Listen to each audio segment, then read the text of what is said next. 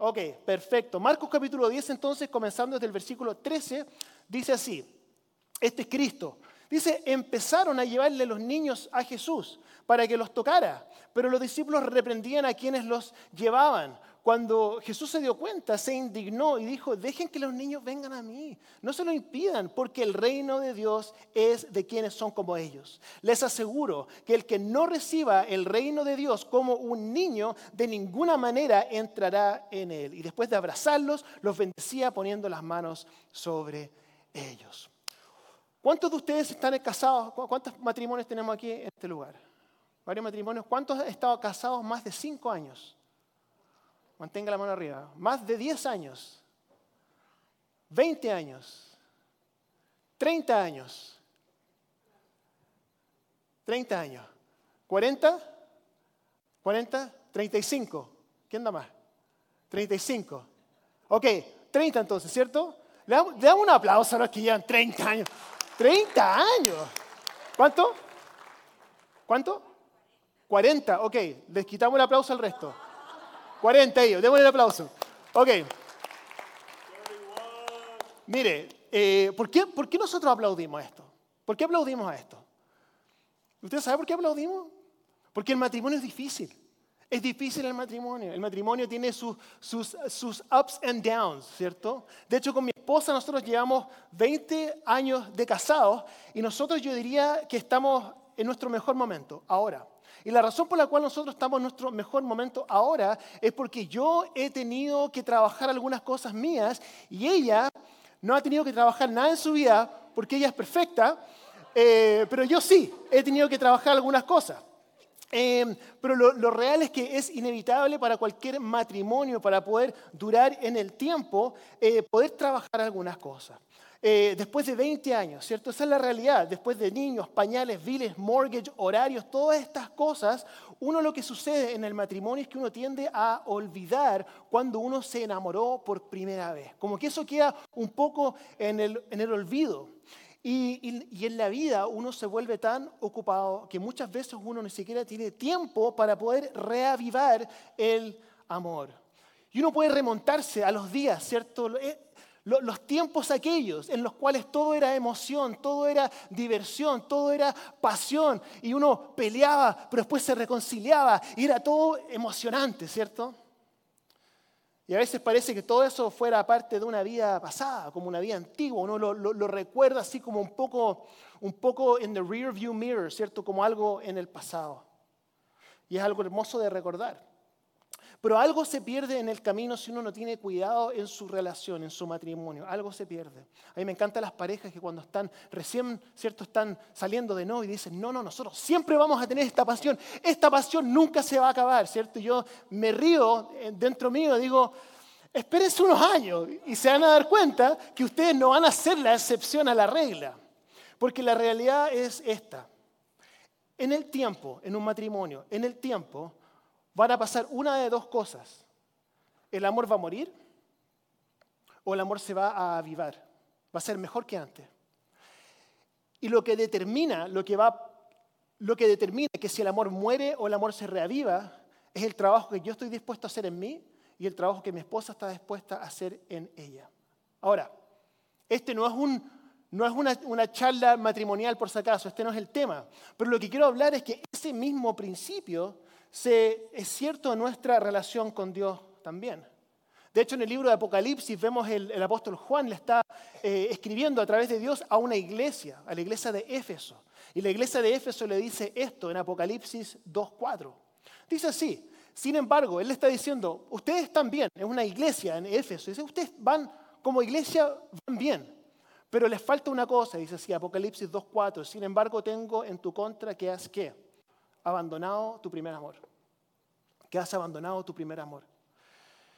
Y este puede ser usted, que usted ha abandonado su primer amor. Usted puede decir, pastor, ¿sabe que había un tiempo? Oiga, que yo tenía una pasión por el Señor, amaba a Dios tanto, estaba orando, venía a la iglesia, Dios era tan real, escuchaba su voz, tenía interacción con Dios, interacción con los hermanos. Era algo maravilloso, pastor. Pero me doy cuenta que ahora eso es algo precioso, pero parece como un recuerdo lejano del principio. Ahora es diferente. Pareciera que, es como una vida pasada. Y uno siente, siento que he perdido mi, mi primer amor. Quizás usted está aquí hoy día y está pensando de esa forma. Usted está aquí y dice, yo he perdido mi primer amor y usted quiere recuperarlo. Quizás usted está aquí y usted quizás nunca lo ha vivido. Usted dice, no, yo conozco personas que tienen pasión por Dios, pero a mí realmente nunca eso me ha pasado. O quizás usted está aquí y usted en este momento está viviendo su mejor momento con Dios. Pero no quiero que usted lo pierda. Entonces de eso quiero hablar un poco hoy día. Esta es mi esperanza y es mi oración para el mensaje de hoy día, que usted le pueda servir para, para avivar su relación con Dios. Si usted ha perdido su primer amor, hay trabajo por hacer y de eso quiero hablar hoy. Entonces, por eso le puse como título a este mensaje, Fe de niño. Fe de niño. Le puse a este mensaje. Y quiero comenzar con una pregunta. ¿Usted alguna vez ha esperado en vano por algo? ¿Ha esperado en vano por algo? ¿Una llamada que nunca llegó? ¿Un correo electrónico que nunca entró? ¿Un paquete que nunca arribó? Me acuerdo que había puesto... Em, iba a ser huevos duros, se dice hard boiled eggs, ¿cierto? Entonces puse, puse el stove en el stove, ¿cierto? Puse los huevos, puse el agua, todo, bueno, me fui. Y me devuelvo y digo, oye, ¿por qué se demora tanto? El agua ni siquiera hierve. ¿Qué les digo eso? Porque muchas veces nosotros pensamos lo mismo en nuestra relación con Dios. Nosotros pensamos que Dios tiene que hacer algo en nuestra vida para poder avivar el fuego dentro de nosotros. Pero yo quiero proponerle a usted en esta mañana que la, persona que tiene que hacer algo por usted no es Dios, sino que usted tiene que dar un paso para que ese fuego que usted tenía en algún momento se pueda avivar en el Señor. Hermano y hermana, yo, si usted pudiese admitir hoy día, yo le pregunto, no tiene que levantar la mano, pero usted, si yo le preguntara, ¿cómo está su relación con Dios hoy día? Y usted me contesta, está como, sí, no está mal, pero como que, eh, ahí. Está como, mm, podría estar mejor. Quizá usted hoy día está esperando en vano que Dios haga algo para arreglar eso. Está esperando, es que no, es que Dios tiene que hacer algo para yo poder responder a lo que Dios me pida y ahí las cosas van a ser como, que era, como era antes. Es como esperar que esa agua hierva cuando no le prendió el fuego. No va a pasar nunca. Hermano y hermana, usted puede decir, pero ¿por qué Dios no hace algo en mi vida? ¿Se da cuenta que eso, disculpe que se lo diga así, estoy esperando que Dios haga algo en mi vida? Oiga, ¿qué insulto más grande que usted le puede dar a Dios por decirle eso? Escuche esto, Él hizo, se hizo humano y entró en este mundo. Él vivió una vida perfecta. Él murió en una cruz, luego resucitó y perdonó todos sus pecados. ¿Qué más quiere? Usted está esperando que Dios haga algo en su vida. Yo quiero proponerle hoy día, y este es el punto, que algunos de ustedes están esperando que Dios haga algo en su vida para avivar la relación, cuando en realidad eres usted el que tiene que hacer algo. Y de eso quiero hablar hoy día. De eso quiero hablar hoy día. Usted puede decir, oiga, es que Dios ha cambiado. Dios ha cambiado. Dios no es el mismo de antes. Como que Dios no está como presente como antes, como que Dios cambió. Bueno, si usted cree lo que dice la Biblia, se va a dar cuenta que Hebreos 13, 8 dice, Jesucristo es el mismo ayer, hoy y para siempre. Eso incluye su pasión por usted. Eso incluye el amor que Él tiene por usted. Y eso incluye el compromiso que Cristo tiene con usted. Nosotros no cambiamos, perdón, nosotros cambiamos. Dios no cambia. Entonces quiero proponerle a usted en esta mañana que es usted el que ha cambiado. Y lo que ha cambiado en usted posiblemente sea que su fe de niño cambió. No es que usted haya perdido su fe, usted todavía cree que Dios es real, usted todavía cree que, que, Jesús se levantó de los muertos, ¿cierto? Usted todavía cree que la Biblia es cierta, usted todavía cree que Cristo perdonó sus pecados. Usted no ha perdido su fe, pero sí ha perdido su fe de niño. Y Cristo dice que esto es esencial para entrar en el reino de los cielos, que tener la fe de niño es esencial para entrar en el reino de los cielos. Ahora, no estoy hablando respecto a que esa fe de niño es esencial para poder ser salvo, no está hablando de eso. ¿Se acuerda que las semanas pasadas estamos hablando de que cuando Cristo habla respecto al reino de los cielos, no está hablando sobre lo que sucede al otro lado de la eternidad, ese es otro tema. Él está hablando respecto al reino de los cielos que está disponible ahora, que es una forma nueva de vivir nuestra vida. Él está diciendo, nosotros no podemos vivir ese reino de los cielos aquí en la tierra si es que no tenemos fe como niños. De eso está hablando. Entonces quiero que hablemos un poco respecto a qué significa tener fe como niño. Primero quiero explicar lo que no significa tener fe como niño. ¿Usted alguna vez ha visto una, una camiseta que dice I can't adult today? Hoy día no puedo ser adulto. No puedo, hoy día no puedo ser adulto. Hoy día le ha pasado Oiga, tengo 47 años, no quiero ser adulto hoy día, ¿puedo ser un niño hoy día, por favor? A veces tengo actitudes de niño con mi esposa. De repente nos enojamos y ella pasa por al lado mío y hago como que no la, como que no la vi, ¿cierto? I'm like, how old am I? ¿Cierto? ¿Cuántos años tengo? O tomo la, la escoba, ¿cierto? Estoy como haciendo como que estoy tocando guitarra. I'm like, grow up, ¿cierto? Bueno, podría yo argumentar y decir que Cristo mismo dice, les aseguro, que el que no reciba el reino de Dios como niño, de ninguna manera podrá entrar en él, pero quiero hacer una distinción. Es muy diferente tener fe de niño y ser un cristiano infantil. Es totalmente diferente. Porque nosotros como cristianos hablamos de la madurez espiritual y eso es muy importante. Pero en cuanto a la fe, tenemos que tener siempre la fe de un niño. Entonces, quiero hablar un poco respecto a esto. Em, Jesús deja muy claro al decir que ser como niño es esencial para vivir la vida para la cual nosotros fuimos creados para vivir, tener ese tipo de fe. Y déjeme explicarlo así. Con mi esposa nosotros crecimos en Chile. Y en Chile, quizá usted está familiarizado también con esta cultura aquí en Estados Unidos cuando se celebra la Navidad, se celebra el 25 en la mañana. Entonces, Santa Claus, ¿cierto? ¿Cómo se dice? El viejito pascuero, ¿cómo se dice? ¿Santa Claus? ¿Santa Claus? ¿Papá Noel? No sé. Bueno, como sea, Santa Claus, ¿cierto? Eh, en Estados Unidos viene en la noche, entonces uno duerme, viene Santa Claus y al otro día están todos los regalos. Bueno, en Chile es diferente. Santa Claus viene en la noche, pero uno tiene que salir a caminar, ¿cierto? Entonces uno sale con los niños, se va a dar una vuelta, ¿cierto? Eh, en la vecindad y de, repente uno se encuentra con otros papás que también están con sus niños y los papás nos dicen, oiga, parece que vi a Santa Claus, estaba al otro lado, ¿cierto? Around the block. Y nosotros decimos, oye, sí, sí, sí, sí, sí. Y luego volvemos y regresamos y estaban todos los regalos ahí porque Santa Claus vino eh, en ese momento. Pero llega un punto en que uno crece, ¿cierto? Y no digo que Santa Claus no sea real, por si acaso. Lo que estoy diciendo es que a veces uno crece y ve las cosas desde otro punto de vista.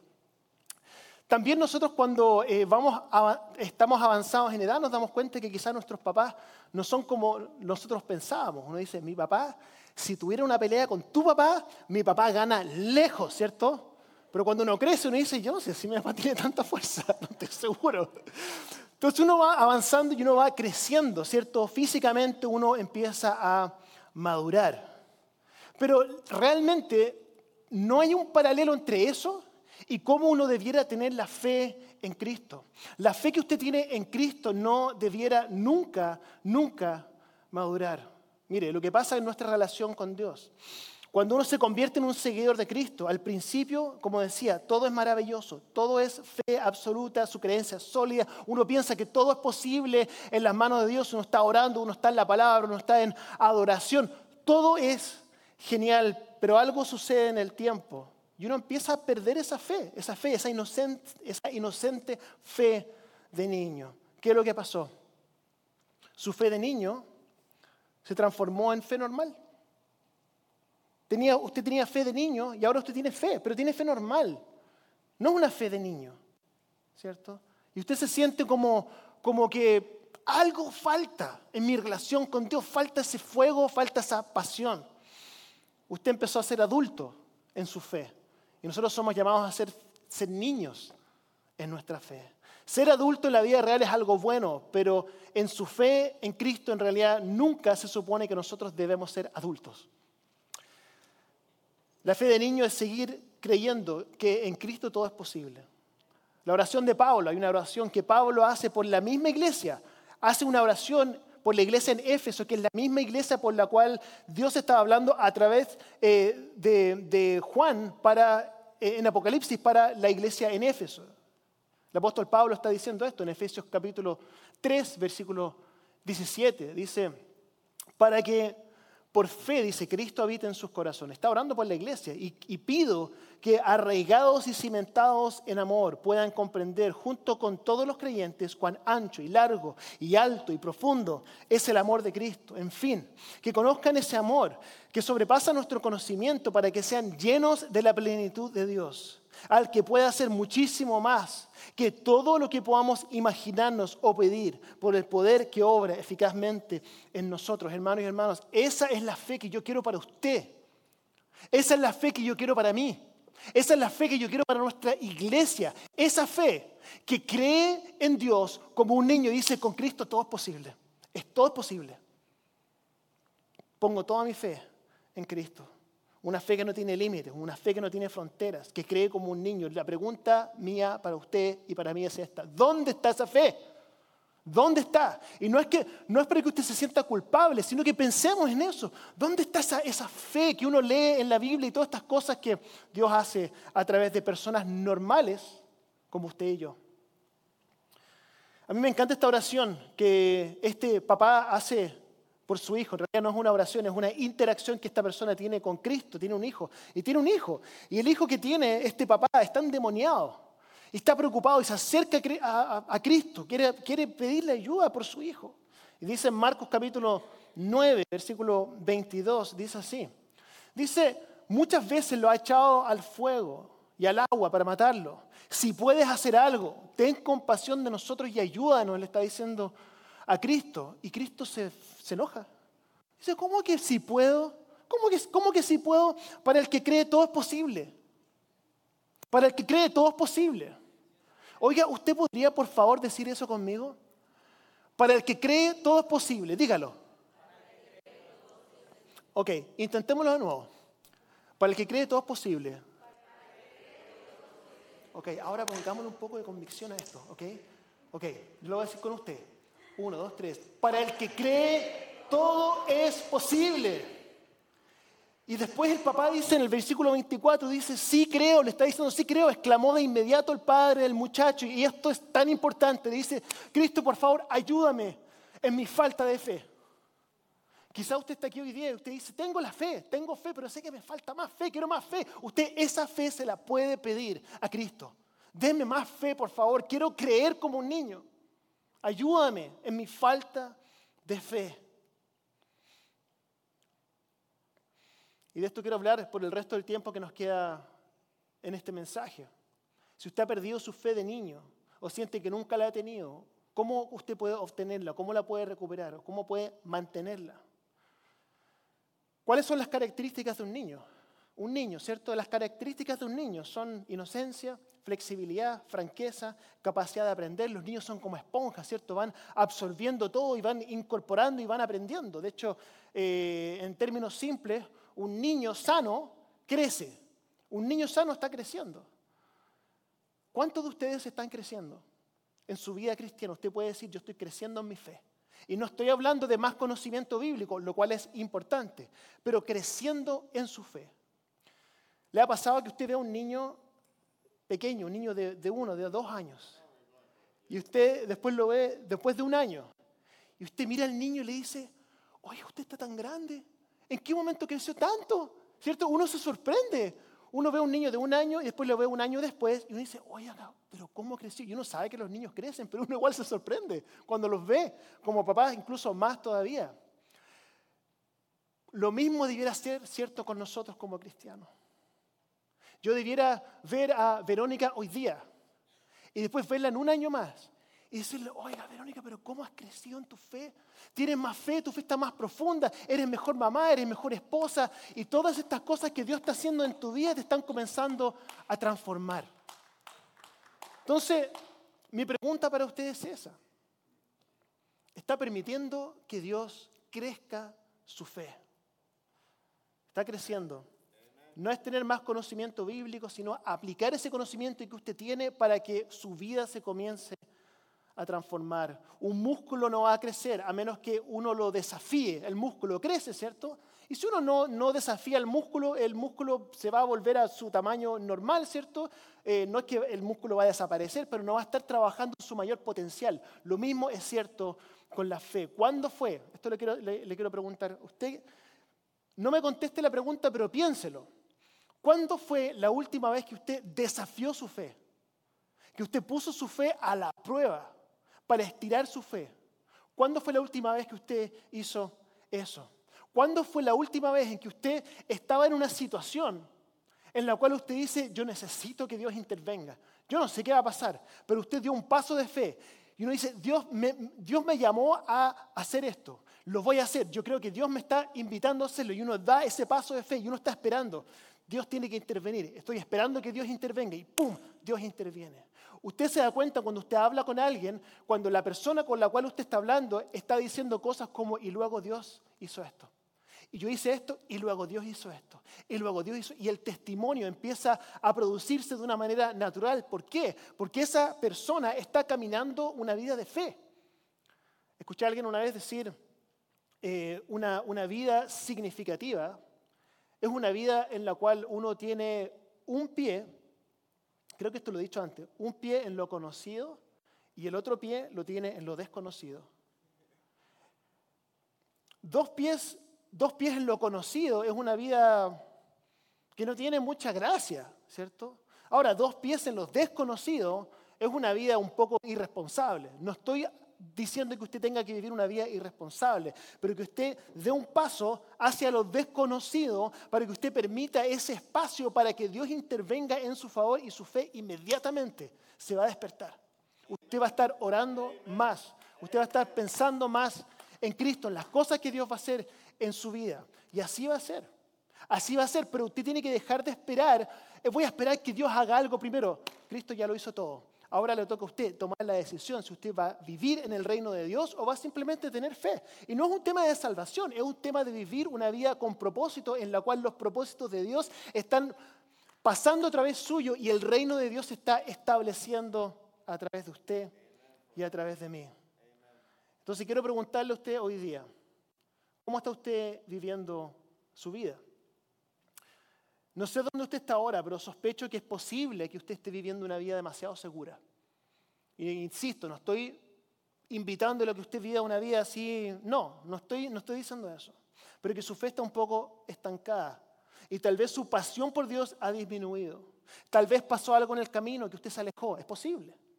Eh, quizá usted se retiró a la, seguridad, no, es que quiero vivir una vida segura, ¿cierto? Una vida segura, pero como que no tiene mucho propósito, como que estoy haciendo las mismas cosas todos los días. Quizá usted se desanimó, quizás alguien lo desilusionó o la desilusionó.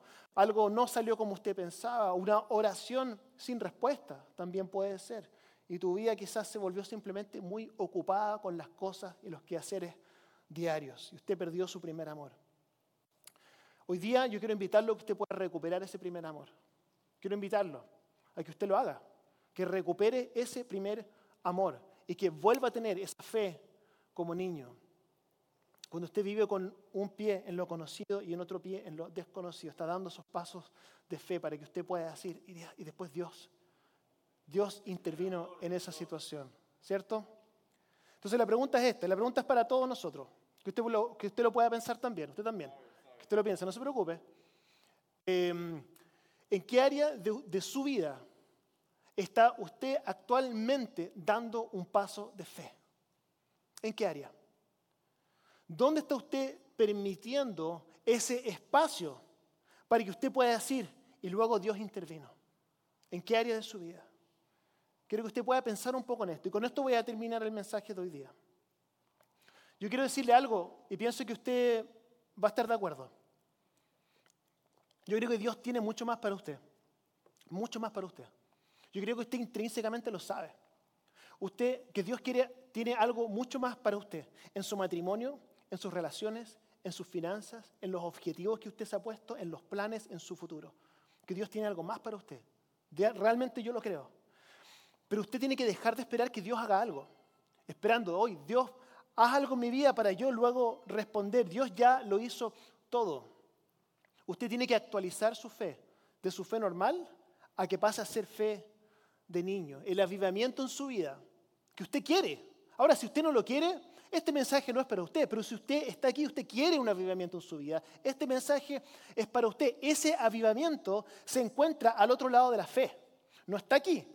No está aquí. Aquí nosotros venimos a la iglesia, aquí todos seguros, ¿cierto? Todas las cosas buenas, ¿cierto? Tenemos nuestra salvación. Pero acá, acá es diferente. Si usted quiere estar aquí, este mensaje es para usted. Quiero preguntarle que Dios a usted, el Espíritu Santo, se lo revele ahora, mientras yo estoy hablando, que el Espíritu Santo le revele qué es lo que es. Quizás es una llamada telefónica que usted tiene que hacer. Quizás es orar por alguien. Quizás es dar un paso para restaurar esa relación. Quizás es ir a consejería. Quizás es ir a un centro de rehabilitación. Quizás es iniciar ese negocio.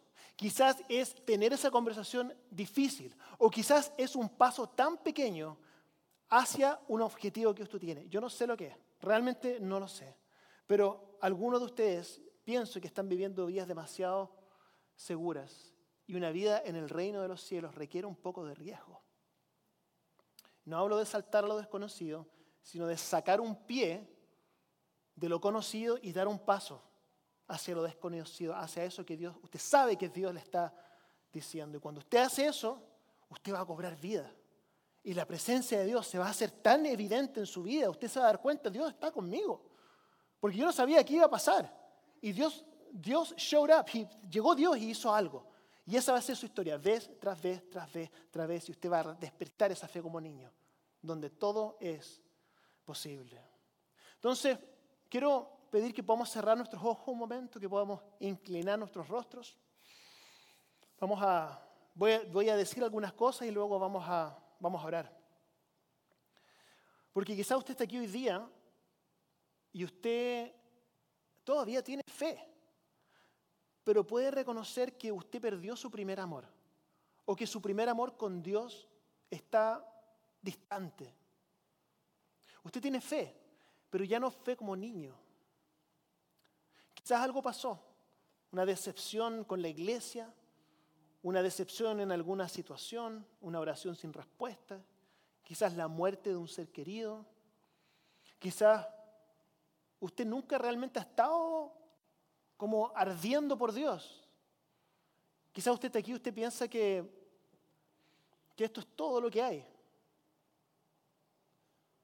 Pero usted hoy día reconoce que quiere ver a Dios moverse en su vida, realmente, no de una manera religiosa, pero de una manera real. Y usted quiere dejar un espacio en su vida para poder decir, y luego apareció Dios. Usted está aquí quizás hoy día y está listo para dar ese paso. Quizás usted sabe exactamente cuál es ese paso. O quizás no lo sabe y quiere que pedirle a Dios que le muestre claramente qué es lo que usted es lo que Él quiere que usted haga. Y es por eso que quiero pedir si usted necesita oración en esta área, con los rostros inclinados y los ojos cerrados, que simplemente pueda levantar su mano, yo voy a orar por usted. Es una oración por usted. Amén. Dios le bendiga. Amén. Amén. Amén. Amén. Amén. Dios le bendiga. Amén. Vamos a orar. Señor Jesús, gracias te damos nuevamente por tu palabra, gracias por tu amor, gracias por tu presencia, gracias porque nos recuerdas que, que la fe es tan esencial en nuestro caminar contigo. Gracias Señor porque, porque nos has hablado hoy día a muchos de nosotros, lo sé. Porque las manos que se levantaron representan ese deseo de verte mover, moverte en sus corazones. Y es por eso que quiero orar por esas manos que se levantaron, que han abierto ese espacio para poder verte obrar de una manera especial. Que tú lo puedas hacer, que tú puedas darles el, la fuerza, darles la valentía de dar ese paso y poder experimentar tu presencia. Queremos orar por esto y damos gracias por todos los que están aquí. Bendecimos tu palabra en esta mañana. En el nombre de Jesús. Amén. Amén.